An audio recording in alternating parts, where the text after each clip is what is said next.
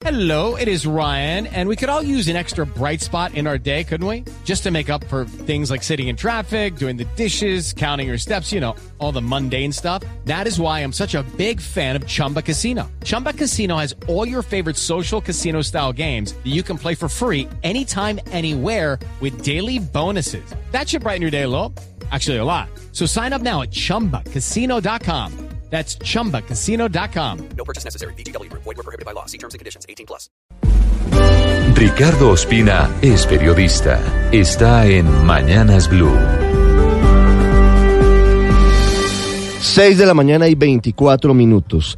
En el documento muy extenso y muy controvertido que hoy genera esta tormenta política e institucional en Colombia, la JEP, entre otras cosas, afirma lo siguiente. Dice que no está acreditado que los agentes de la DEA que siguieron la operación contra Jesús Santrich hubieran respetado las leyes colombianas para el recaudo de las pruebas. La JEP también afirma que bajo instrucciones de esos mismos agentes de la DEA se adelantaron actuaciones ilegales en territorio colombiano. La JEP reitera que para validar si las pruebas contra Santrich son legales, debe tenerse en cuenta si esas evidencias eran legales ilícitas, algo que por supuesto ponen en entredicho y hacen una curiosa comparación, que cito entre comillas. Por ejemplo, una declaración obtenida mediante tortura debe, bajo el ordenamiento jurídico colombiano, decretarse nula de pleno derecho. La JEP también afirma que es un atentado a la soberanía nacional que entren a territorio colombiano informantes, testigos cooperantes o agentes estatales con el fin de adelantar investigaciones penales sin tener en cuenta, sin atender las normas colombianas. La JEP también critica severamente la actuación del agente de la DEA, Brian Wittek, y de dos testigos protegidos. Uno de ellos sería Marlon Marín, sobrino de Iván Márquez, quienes son identificados en el indictment como CW1 y CW2 de Wittek, el agente de la DEA, dicen que es un testigo de oídas, porque cita a los otros testigos protegidos que, según la JEP, actuaron de manera irregular, porque en el operativo no participaron autoridades colombianas.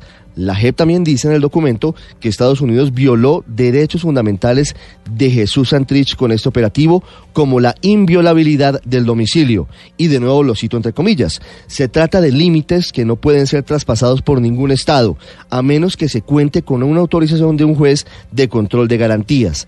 La JEP también dice que las declaraciones del fiscal Néstor Humberto Martínez sobre el caso Santrich en Blue Radio y en otros medios de comunicación han generado irregularidades de trascendencia en el caso, que según ellos, abro comillas de nuevo, han podido influir en la población colombiana, haciendo que ésta se forme preconcepciones de responsabilidad y culpabilidad en los hechos que la jurisdicción ha conocido sin que el trámite llegara a su culminación, cierro comillas, y además califica esas declaraciones del fiscal o del saliente fiscal Néstor Humberto Martínez como juicios paralelos. Sobre las interceptaciones telefónicas, entre otras cosas, la JEP dice que una de ellas demuestra la persistencia de Marlon Marín para reunirse con Santrich.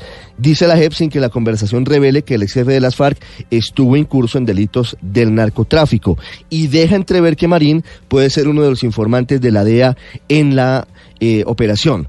De otra conversación, la JEP dice que solo puede deducir que Marlon Marín le hace saber a Santrich que quiere que atienda a unas personas que vienen de lejos para hablar de proyectos productivos. Y aquí hay un elemento clave, porque sobre esa conversación, la JEP dice que le faltan pruebas que al final no llegaron de Estados Unidos para constatar si hay o no elementos para saber si Santrich cometió los delitos. Y aquí viene la parte final. La JEP dice que para ellos la no extradición de Santrich no implica que este hombre no haya cometido el delito de narcotráfico y deja esto en últimas en manos de los jueces penales. Es decir, Santrich sí podría ser investigado por narcotráfico en Colombia, de acuerdo con el documento de la JEP. Y al final del documento, la JEP le pide al Consejo Superior de la Judicatura y a la Oficina de Control Interno de la misma Fiscalía investigar, y esto también es muy importante, las irregularidades cometidas por funcionarios de la Fiscalía, incluido Néstor Humberto Martínez, durante el trámite de asistencia judicial para el recaudo probatorio en territorio nacional.